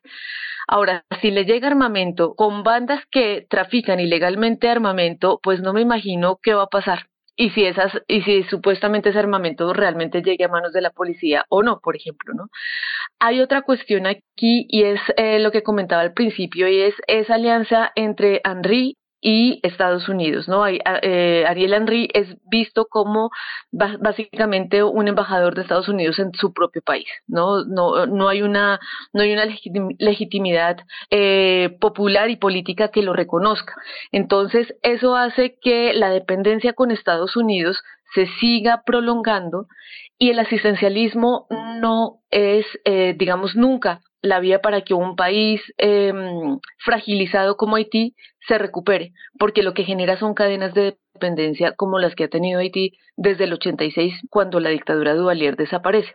Entran, digamos, el problema también de Haití, y esto hay que reconocerlo, es una cuestión histórica, o sea, desde su propia independencia en 1804, fue condenado, castigado por la deuda externa que Francia le impuso, una deuda casi impagable, que hasta hace muy pocos años se condonó su mayor parte, y luego eh, tienes las, los periodos de invasión estadounidense, luego están las dictaduras que seguían también mancomunadas con Estados Unidos y luego la vuelta a la democracia que nunca llegó realmente a la democracia. Entonces toda esa fragilidad histórica se viene arrastrando y desde luego la cadena de dependencia es un hábito también en, en la forma política haitiana y es muy difícil que Haití eh, resurja y se organice si siempre va a tener intervención. Esta cuestión del gobierno, la propuesta también del gobierno estadounidense va acompañada con eh, la petición o con la aceptación de una propuesta que tuvo Kenia, que es un país que sí ha tenido, digamos,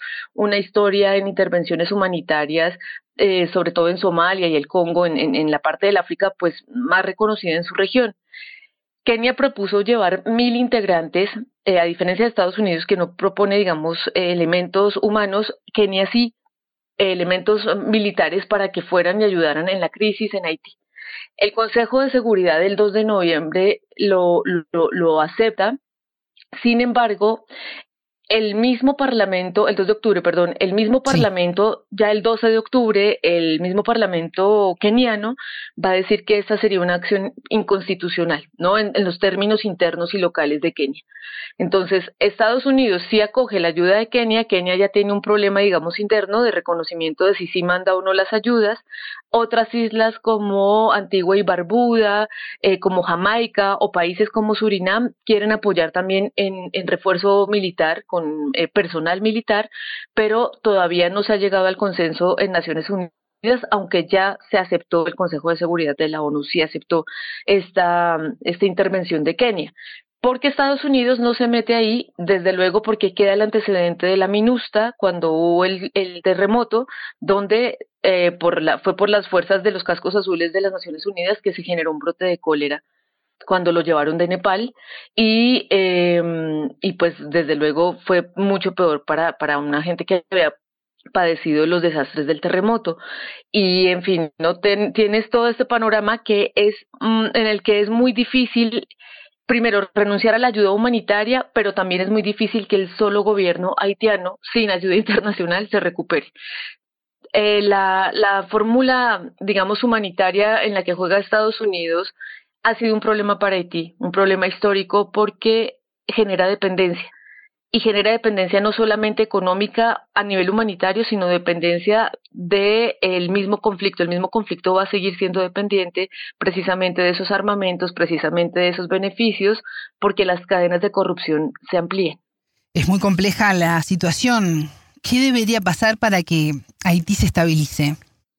Lo que debería pasar a ver, hay que tener en cuenta ya no solamente, digamos, el panorama conflictivo, sino la repercusión que hay en la población. 60% de la población de Haití está en, en pobreza y el 25% en pobreza extrema o miseria. Y Haití tiene una inflación del 45%.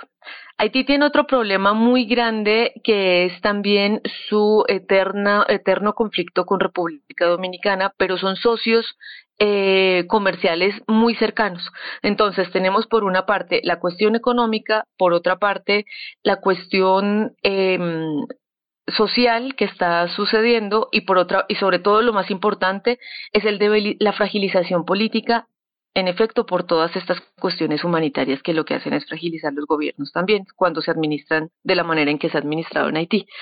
Entonces, lo primero que tocaría hacer sí es generar un entorno de seguridad pero el entorno de seguridad necesita que Haití también reformule sus propias em, capacidades de organización de ejército, no lo tiene. Eh, esto, es un, esto es un problema grave también porque el ejército debería también atender cuestiones humanitarias. Un ejército no solamente es para guerras, o sea, debe servir para cuestiones humanitarias, ¿no? Para atender catástrofes, para ayudar a levantar campamentos, para ayudar a construir casas, para eso debe usarse un ejército también.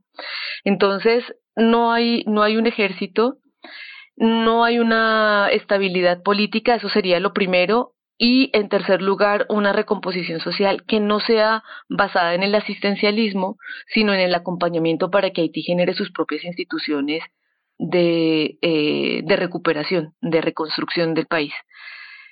Y realmente y francamente, en un panorama real es muy difícil que lo logre. Marcela, hablabas al principio de la entrevista del río Masacre, lo mencionabas. República Dominicana reforzó en los últimos días la seguridad en su frontera norte con Haití tras un incidente que calificó de provocación en el que dijo que un grupo de haitianos entró en territorio dominicano para obstaculizar el patrullaje vehicular del ejército toda la problemática la estás desarrollando, ¿no? Pero ¿cómo ves además las diferencias que mantiene Haití con República Dominicana? Las diferencias entre Haití y República Dominicana no solo son de orden económico como, como se quiere hacer ver y como el gobierno dominicano lo quiere hacer ver a veces, ¿no? Que es esta migración, digamos, República Dominicana no es un país rico en la región, pero es un país con mejores condiciones que Haití. Entonces, frente a Haití, pues sí es un país eh, rico, digamos, ¿no? Ante la población, la percepción de la población haitiana pero es un país que tiene sus propios problemas también económicos. Y la idea de este migrante, el imaginario de este migrante empobrecido y precario haitiano, o sobre todo la mujer haitiana que también eh, ha sido largamente condenada durante todos estos años cuando van y piden servicios médicos para embarazo, etcétera, digamos, se va generando una situación de xenofobia que va muy, muy, muy articulada, que esta xenofobia aparentemente es una cuestión económica, pero no tanto porque va articulada también con una cuestión racial histórica aunque sean países hermanos. Hay un racismo histórico frente a Haití, hay una estereotipación muy fuerte, en parte también por el sustrato cultural haitiano, ¿no? Esta cuestión del buduismo en Haití ha hecho que eh, se ha marginado casi en toda la región eh, y desde luego son tratados digamos como en un, con una con una fórmula racista como seres inferiorizados, ¿no? Y eso está muy vigente también, eh, o estuvo muy vigente muchos años, en el, más, más escuetamente en el discurso de República Dominicana. Esa frontera que, que estamos nombrando ahorita, este río Perejil, y una frontera que, digamos, comparte una historia también de, de colonialismo con República Dominicana, eh, también fue testigo de la masacre en el 37, de la famosa masacre del Perejil, cuando Trujillo mandó asesinar a, machetazos literalmente y a sangre fría a nueve mil, entre 9.000 y 20.000 haitianos, porque la cifra nunca quedó eh, esclarecida. Entonces, desde ahí se vienen dando estas confrontaciones históricas entre los dos países. Lo que vemos hoy día, desde luego, es el desespero de la población haitiana y necesitan pasar a Haití en República Dominicana hay, un, hay más de 500 mil haitianos viviendo eh, de manera regular, pero muchos más viviendo de manera irregular. Entonces también debe ser muy visible para una población de 12 millones de habitantes que son República Dominicana, pues tener casi un millón de, de, población haitiana, ¿no? Es, es, muy visible, digamos, esa, esa porción en la isla. Esos, esas relaciones entre racismo y aporofobia y xenofobia pues va generando rechazo. Hace que la gente de Haití mm, necesite emigrar a países incluso más lejanos, como lo fueron Cuba en su momento, como lo fueron Barbados, las Bahamas, en fin, y, eh, y hace que la gente haitiana tome estas rutas tan peligrosas como la que te describía, que va pasando por la selva del Darién, sube por eh, América del Centro y sube hacia Norteamérica, porque ese, ese conflicto de entre República Dominicana y Haití no se queda solamente en las islas, es un conflicto que tiene también una repercusión regional. Y al principio esa cuando en los años 50, 70, en las épocas de dictadura, eso solamente lo contenía el Caribe ya después, en, el 2000 y con las catástrofes, eh, con los desastres naturales, ya se ve los ecos de ese conflicto a nivel regional. Pero la cuestión, la diferencia entre República Dominicana y Haití es una cuestión que sí tiene unos, unos ecos mucho más grandes, más afuera, se exteriorizan más eh, que las propias islas, no se contienen en ese lugar. Lo que es importante aquí saber es que República Dominicana depende de la mano de obra haitiana entonces, si le quitas ese, aunque se rechace esa migración, es un poco lo que pasa con Estados Unidos, México. Se rechaza esa migración, pero se necesita, porque la infraestructura de República Dominicana no puede crecer sin esa mano de obra, ¿no? Entonces hay este juego muy maniqueo de rechazo, pero a la vez de dependencia. Marcela Landazábal Mora, investigadora colombiana y doctora en estudios latinoamericanos, muchas gracias por estos minutos con Telescopio. Vale, Alejandra. Un abrazo para ti y para toda la audiencia también. Telescopio. Ponemos en contexto la información. Hasta aquí, Telescopio. Pueden escucharnos por sputniknews.lat. Ya lo saben, la frase del día la escucharon en Telescopio. Todas las caras de la noticia en Telescopio. La población haitiana generalmente es una población que sí se mueve en una red de diáspora. Su diáspora no solamente es una, una población dispersa, sino que mantienen contacto eh, familiar, contacto entre amigos y buscan moverse y protegerse en red. Pero, por ejemplo, los riesgos que tienen son caer presas de secuestros en los países a los que van, secuestros por bandas eh, locales, por ejemplo, aquí en México, a veces han caído presas del narcotráfico, de secuestros del narcotráfico, si no siguen las rutas que ellos ya tienen trazados de otra manera, ¿no? Si se unen, por ejemplo, a otros eh, convoy de migrantes. Entonces, generalmente, en, un panorama general, todo este juego de retorno eh, humanitario pues no, de humanitario tiene muy poco realmente porque lo que hace es generar círculos eh, de exposición y de precarización para los migrantes. Telescopio, un espacio para entender lo que sucede en el mundo.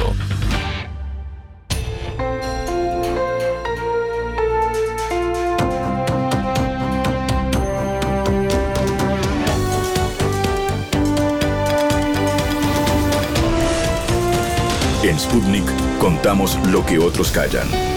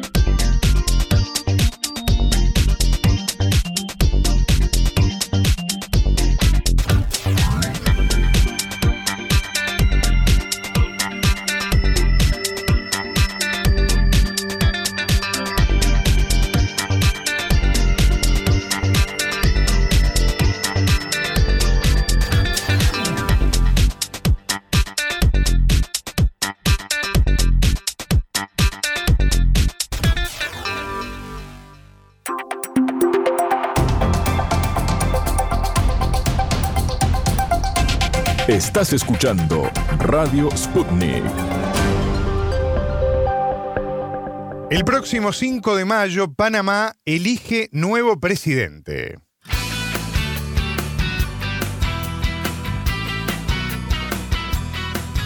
Panamá celebrará estos comicios a una sola vuelta electoral. Se trata de sus séptimas elecciones tras la recordada invasión estadounidense del año 1989. En estos comicios se elegirá al sustituto del actual presidente, Laurentino Cortizo, en un proceso electoral donde no está permitida la reelección inmediata. Además, se renovará la Asamblea de Diputados y las distintas autoridades locales. Vamos a conocer un poco más de cómo se viene preparando el país para esta instancia y vamos a conversar también sobre algunos temas que están en el centro del debate electoral.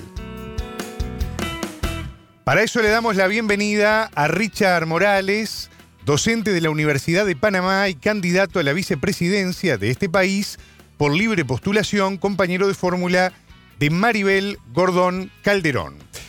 Richard, el gusto grande de saludarlo. Bienvenido a Nórbita. Muchas gracias a ti, Martín. Un saludo fraterno. Richard, ¿cómo se prepara el país para esta instancia presidencial del mes de mayo? Bueno, el, país viene de una coyuntura eh, turbulenta, conflictiva, que fue eh, la lucha en contra de un proyecto minero, eh, donde el país logró efectivamente detenerlo. eh, de tener un proyecto de minería metálica a cielo abierto que era rechazado por la mayoría de los, ciudadanos eh, y, que, y que generó un cambio, una ruptura, pudiéramos decir, camino a las elecciones. Eh, hubo un, un, cambio en, la conciencia, en las expectativas, en las aspiraciones de las, de las mayorías y el, los cálculos tradicionales de la política se han, se han roto. Pudiéramos hablar de que hubo un estallido social en el 2023 en, en Panamá eh, y los candidatos vinculados a esos intereses han, han sido castigados duramente en la, en la opinión eh, pública. Eh, así que se abre un escenario mucho más incierto en el cual la fórmula a la que pertenezco junto a Maribel Gordón tiene grandes posibilidades en la medida que es la única que, ha venido históricamente oponiéndose a, la entrega del país a capitales extranjeros, ¿no? A ese modelo político neoliberal que desde la invasión en adelante ha venido eh, consolidándose, la invasión dándose en 1989. Richard, aprovecho para preguntarle, ya que usted también mencionaba el conflicto generado, el estallido social generado a través de, de lo que dejó justamente el conflicto minero. ¿Qué enseñanzas dejó este episodio pensando en los tiempos que se vienen y pensando también en ese modelo de país que parece que va a quedar bastante cuestionado en las próximas elecciones, ¿no? Así es, en el 2023 y al igual que en el año anterior, a ese en el 2022, hubo estallidos sociales eh, poderosos eh, que en el fondo representaban un rechazo a ese, a ese modelo que lo que ha logrado es una, es una concentración de la riqueza y un empobrecimiento de, eh, de, las, de, las grandes mayorías. Eh, las enseñanzas, los aprendizajes de, este, de ese proceso, de esa coyuntura crítica, la primera es que, que los, necesitamos gobiernos que escuchen a sus pueblos. El gobierno insistió en seguir solamente atendiendo los intereses de los donantes de campaña, de los poderosos intereses que han dominado Panamá históricamente, de capitales extranjeros, e ignoró semana tras semana ese pueblo que estaba en las calles. Eh, se levantaron los indígenas, los campesinos, los jóvenes, los obreros, los estudiantes, fue, fueron movilizaciones masivas. Otra enseñanza importante, y aquí podemos hablar de una toma de conciencia del pueblo, es que las decisiones y el control sobre los recursos estratégicos de la nación deben estar en manos del Estado, deben estar en manos de Panamá, que un país no puede renunciar al control de esos activos estratégicos, porque eso es una condena a la, a la esclavitud en el, en, el terreno eh, internacional. Y la, la, otra lección importantísima es que un país pequeño como Panamá, que concentra el 4.9% relativo a su tamaño de toda la biodiversidad en el mundo, un país estrecho, pequeño, pero sumamente rico en biodiversidad, no puede apostarle a industrias extractivas. la palabra del pueblo en las calles fue, queremos aprovechar los ecosistemas, la riqueza natural panameña, pero en industrias que no destruyan esa naturaleza. Eh, y existen efectivamente la biotecnología, el desarrollo de medicamentos, de eh, diferentes usos para la, alimentación, la agroecología, el, ecoturismo, es decir, potenciar el aprovechamiento de la naturaleza sin destruirlo. Eh, ese cambio de conciencia marca definitivamente eh, un pueblo distinto, es un pueblo distinto el que va a ir a las urnas el 5 de mayo del 2024. Usted sabe, Richard, que tenemos una inmensa audiencia a nivel regional que nos escucha, que se entera de todos los temas que están ocurriendo en nuestra América Latina. Y en ese sentido me gustaría preguntarle, ya que, bueno, veníamos hablando ¿no? de las enseñanzas que dejó este episodio, este estallido social, usted nos daba un poco un, panorama ¿no? de, cómo, de cómo está en este momento Panamá preparándose de cara a la instancia del mes de mayo, ¿no? Pero si tuviera que definirlo para que la gente lo entienda, la gente que no vive allí, ¿qué país deja Laurentino Cortizo para el gobierno que va a tener que tomar las riendas la conducción de la nación? Deja un país en, crisis, eh, con un gobierno que no tuvo la, la disposición de afrontar las causas de, de esas crisis y esto principalmente no solo por falta de capacidad, sino por estar atado a intereses, a sectores que se privilegian precisamente de mantener el país en la situación actual. Por ejemplo, podemos hablar de la, la caja del Seguro Social, el sistema de pensiones eh, panameño, que, actualmente eh, se encuentra en una situación crítica, requiere una reforma, pero hay una, una insistencia en los sectores eh, banqueros panameños eh, de terminar la privatización del seguro social. En el 2005, Panamá se acometió una reforma privatizadora del seguro que implementó un sistema de cuentas individuales muy parecido al chileno, que ha fracasado, que donde los pensionados terminan llevándose un 20-30% de, de sus anteriores salarios y lo que los sectores populares están clamando es que regresemos a un sistema solidario de beneficio definido que te garantice una pensión como un derecho. Esa es la única salida, así ha sido indicado por la Organización Internacional del Trabajo, pero hay una insistencia en evitar esa salida precisamente porque el negocio está en tomarse las pensiones de los asegurados y poder especular con ellas en las bolsas de valores. El gobierno ha ignorado ese tema y eso lo que ha hecho es que, que, siga, que siga agudizándose la, la, problemática del seguro social. Pero eso es solo uno de los, de, de, los tantos ejemplos. El otro es eh, el, el, desempleo. Panamá es un país donde el desempleo se ha disparado, se disparó tanto como en otras, otras partes del mundo durante la pandemia, pero esto tiene que ver también con un proceso de desindustrialización y de destrucción de la agricultura que se ha venido dando en Panamá, particularmente después de la invasión. Esa es una, una fecha importante en Panamá. Y y, la industria y el agro son sectores generadores de empleo y Panamá ha venido a depender de sectores especulativos como un centro financiero, como eh, zonas económicas especiales para importar y reportar eh, bienes, principalmente la especulación con la tierra, la vivienda, con, con plazas comerciales.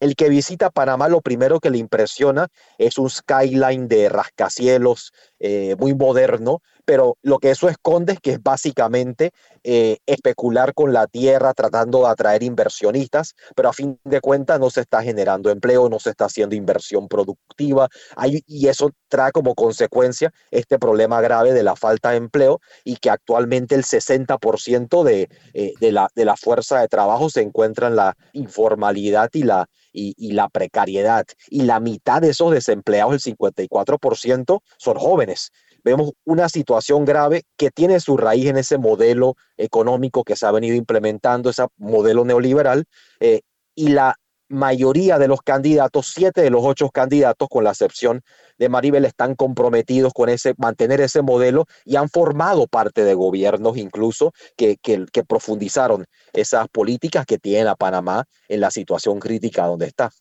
Richard, quiero aprovechar estos minutos que nos quedan para también eh, hablar de su, de su condición de, de, educador, ¿no? Y en ese sentido, eh, señalar que el tema de la educación es un tema bien importante para, para cualquier país, ¿no? Que quiera salir de un modelo justamente como el que usted viene planteando y que está instalado, en este caso, en Panamá. Recientemente hubo un encuentro con candidatos presidenciales a las elecciones de, mayo, organizado por la Organización de Jóvenes Unidos por la Educación de Panamá, que pidieron una serie de, de mejoras ¿no? en el sector, que recordemos es uno de los sectores que presenta hoy en día mayores atrasos y complicaciones, ¿no? Usted, tengo entendido, estuvo presente por el binomio que, representa y me gustaría que, que, nos contara un poco también de cómo está el estado de situación de la educación en Panamá, que es todo un desafío también. Sin lugar a duda, Martín, la educación en Panamá se encuentra en el abandono. Tenemos un sistema educativo altamente segregado entre una educación para ricos y otra eh, para pobres el 20% de la población con más ingresos promedia 14 eh, años de, escolaridad, mientras que el 20% con menos ingresos apenas alcanza 5 años de, de escolaridad. Tenemos un sistema de educación pública donde solo un 40% de los estudiantes se gradúan del doceavo año de la, de la secundaria eh, y a la universidad solo así, solo logran completarla un 10% de todos los estudiantes. Entran un 20%, pero solo la mitad se gradúa. Es decir, tenemos poca gente yendo a la universidad y muy poca gente graduándose de la, de la secundaria. Y la razón de fondo de esto es la, desigualdad social. Panamá está entre los países más desiguales tanto de América Latina como del mundo. Y para combatir esto se requiere un sistema público de educación de calidad que garantice, eh, que garantice el acceso y la equidad en, esa, en, en la educación. Actualmente lo que hace el Estado es entregar unas transferencias condicionadas, un, un subsidio para que las familias más pobres envíen a sus hijos a la escuela, pero eso no es la solución. La escuela tiene que garantizar alimentación, tiene que garantizar transporte, tiene que garantizar acceso a tecnología. Eh, incluso vemos, cuando, cuando uno estudia la realidad, ve que el, solamente el 52% de las escuelas en Panamá tienen acceso al agua potable. El 47% tienen internet. Uno, uno ve unas, unas condiciones, esas asimetrías del país se reproducen en el sistema el sistema educativo. Eh, requerimos una educación para el siglo XXI. Ahora, muy importante, esto es lo que enfatizamos siempre, para saber qué educación quiere un país, necesita, necesita tener claro cuál es su proyecto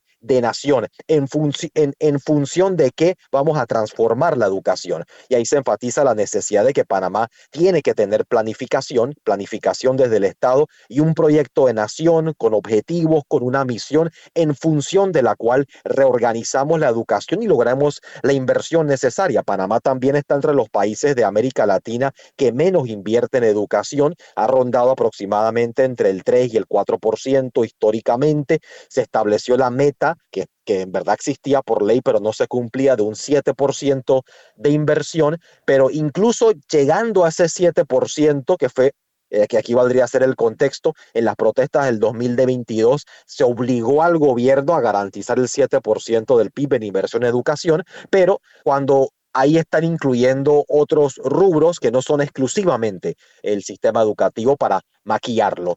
Eh, pero el, el, planteamiento de fondo es Panamá necesita transformar su educación para asegurar calidad, pero sobre todo equidad y para, para hacer eso se necesita un proyecto de nación. No se puede seguir avanzando a tumbos, improvisando con la discrecionalidad y ese proyecto de nación implica el país que logra superar ese esquema neoliberal que ha empobrecido a Panamá.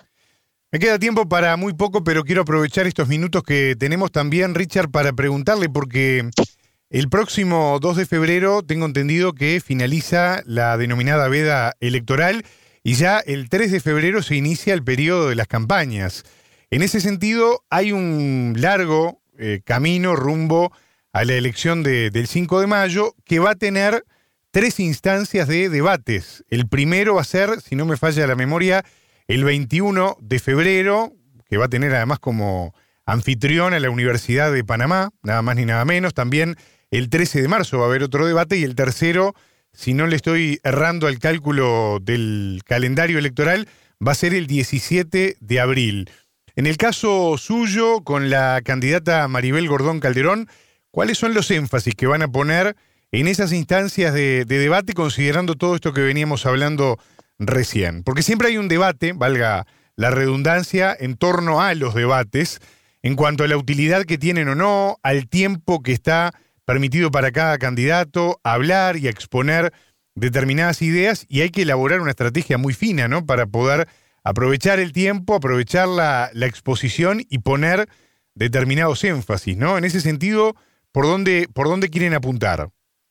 Efectivamente, Martín, la, la, tendencia en los debates ha sido ir reduciendo cada vez más el tiempo que tiene cada candidato, convirtiéndolo casi que en una batalla de consignas y más que un argumento de, ideas a, a profundidad. Pero reconocemos la importancia de esos espacios de debate porque son de los pocos a donde los candidatos están en un terreno igual hay una enorme desigualdad en el financiamiento público y privado. Te imaginarás que los demás candidatos, siendo los candidatos del poder económico en Panamá, tienen acceso a, muchos más recursos. Así que es vital para una campaña que proviene de los sectores populares aprovechar esos espacios de debate para, exponer la verdad, la situación real del país, cuáles han sido las causas de los males, de las injusticias que nos aquejan y una solución que vaya más allá de una curita o de un parche. Ahí el énfasis va a ser en el nuevo modelo de país que tenemos que construir, que no podemos seguir solo apostando a un crecimiento que requerimos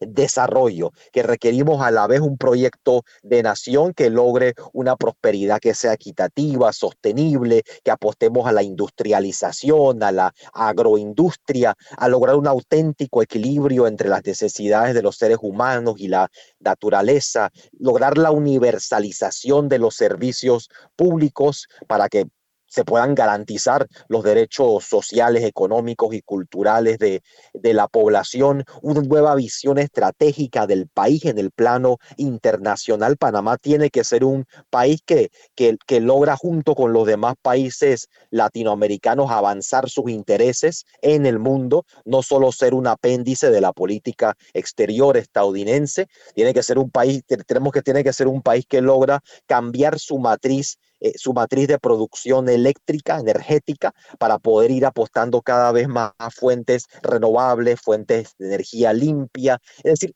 vamos a, en ese espacio, a delinear la visión del Panamá que por el cual se luchó en las calles en el 2023. Ese país que es soberano, que controla sus, sus riquezas nacionales, ese país que invierte en la vida, en el desarrollo, en la población, que no está controlado y, o, que opera no, no solo para beneficio de esa pequeña minoría que nos ha gobernado históricamente. Así que en ese debate la clave va a ser que quede claramente expuesto que aquí hay solo dos rutas posibles o seguir apostando a los que han desgobernado a Panamá históricamente o la posibilidad de convertirnos en un país moderno, en un país avanzado, pero a la vez un país que invierte en su gente, que es equitativo, que es sostenible, que es humano. Richard, em, quiero ya en el final, pero subrayar, porque usted ha puesto en más de una oportunidad en este diálogo tan interesante que hemos mantenido el énfasis en esto de la estrategia de país, el proyecto de país, ¿no?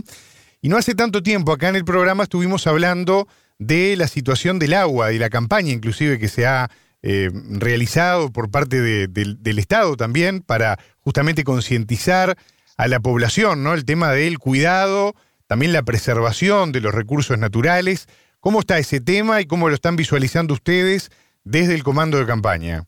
Oh, y, el tema del agua nos lleva a uno de los debates cruciales respecto a un proyecto eh, de país. El tema del agua para el canal de Panamá. El canal de Panamá requiere de agua para operar, es su principal insumo, y el agua para la población, al igual que el agua para uso energético y para, eh, y para, y para uso de, de, de, la industria y la agricultura.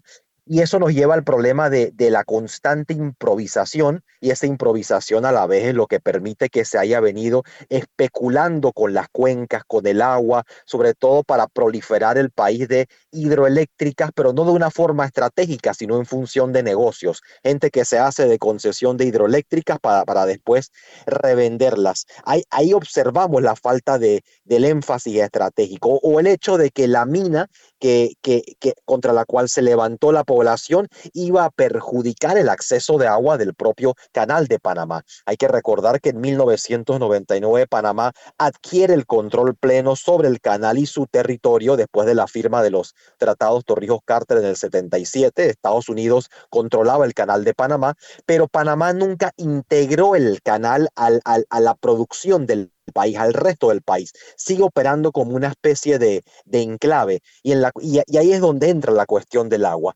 Panamá tiene que planificar la integración del canal al resto del país para que ese sistema logístico panameño pueda servir para potenciar la industria y la agroindustria, las provincias y las comarcas del país y que a la vez se pueda planificar a largo plazo cómo vamos a proveer el agua que requiere el canal, pero también el agua, sin lugar a dudas, prioritario, que requiere la, la, la, población. La falta de, planificación a largo plazo, de proyecto, de integración del canal con la nación, es lo que ha hecho que el, canal se encuentre en la situación crítica que está ahora mismo, donde debido a la falta de, de agua ha tenido que disminuir la cantidad de buques que pueden transitar. Ha bajado de 38, 36 eh, por día aproximadamente eh, a menos de 20. Eh, es una situación crítica. Y, y ahí uno ve, el país no puede seguir improvisando. Y, en el centro de esa tarea está en cómo Panamá, eh, cómo Panamá potencia su posición geográfica, porque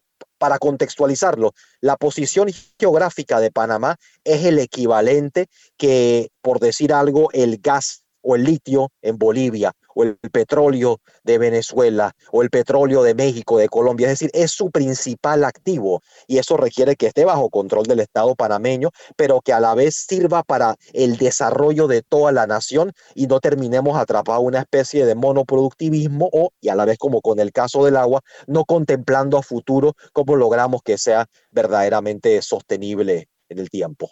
Richard Morales, docente de la Universidad de Panamá, candidato a la vicepresidencia por libre postulación, compañero de fórmula de Maribel Gordón Calderón. Muchísimas gracias por estos minutos aquí en En órbita. Volveremos seguramente a conversar con usted de acá al 5 de mayo. Un fuerte abrazo y estamos en comunicación. Un fuerte abrazo, Martín.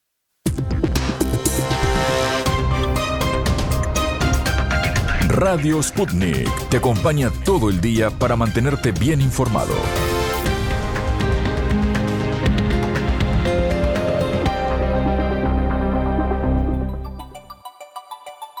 Momento de la despedida, Natalia. Estamos llegando ya al final de un nuevo programa de En órbita. Hemos cumplido, creo, con, esta, con este objetivo que nos trazamos, jornada a jornada, de dar una vuelta al mundo y en la región en 120 minutos y llevarles toda la información que sea posible. Y compartir temas que muchas veces eh, no, parecen tan cotidianos, ¿no? Pero, por ejemplo, escuchaba la palabra del candidato a vicepresidente por Panamá, de Richard Morales, hablando del canal de Panamá. Y quienes no vivimos, para quienes no vivimos en Panamá, esa infraestructura también es importante porque por allí pasa gran porcentaje del comercio internacional, ¿no? Me parece que está bueno volver a, conversar sobre esto más adelante. Sin lugar a dudas va a ser seguramente Richard Morales vuelta a ser convocado acá al programa porque es muy interesante, habló muy claro además, ¿no? De, de las necesidades que tiene de cambio Panamá y de la necesidad de lograr una estrategia nacional que es muy importante en los tiempos que corren. Y de soberanía. Y de soberanía. ¿Qué te parece? Nos vamos, Natalia. Nos vamos. Un abrazo grande para todos. La seguimos mañana. Que pasen bien.